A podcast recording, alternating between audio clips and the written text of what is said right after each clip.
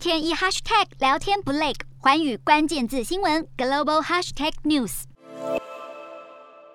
火箭一发接着一发，俄罗斯十号开始在白俄罗斯展开大规模军事演习，在乌克兰边境附近集结重兵。十二号又有三十多艘来自俄罗斯黑海舰队的战舰，在克里米亚半岛附近海域展开训练演习，是更大规模海军演习的一部分。莫斯科否认有任何入侵计划，但在敏感时刻展开大规模军演，让西方国家绷紧神经。为了因应俄军和白俄罗斯联合军演，乌克兰也从十号开始运用盟友陆续提供和过去购买的军武来进行演练，战火看似一触即发。美国国务院十二号再度呼吁公民不要前往乌克兰。美国驻基辅大使馆大多数雇员将离开当地，领事服务也将暂停。美国五角大厦十二号更宣布撤出约一百五十名协助训练乌克兰部队的国民卫队队员。美国十号呼吁公民离开乌克兰隔日，英国、拉脱维亚、挪威、日本和荷兰等国宣布跟进。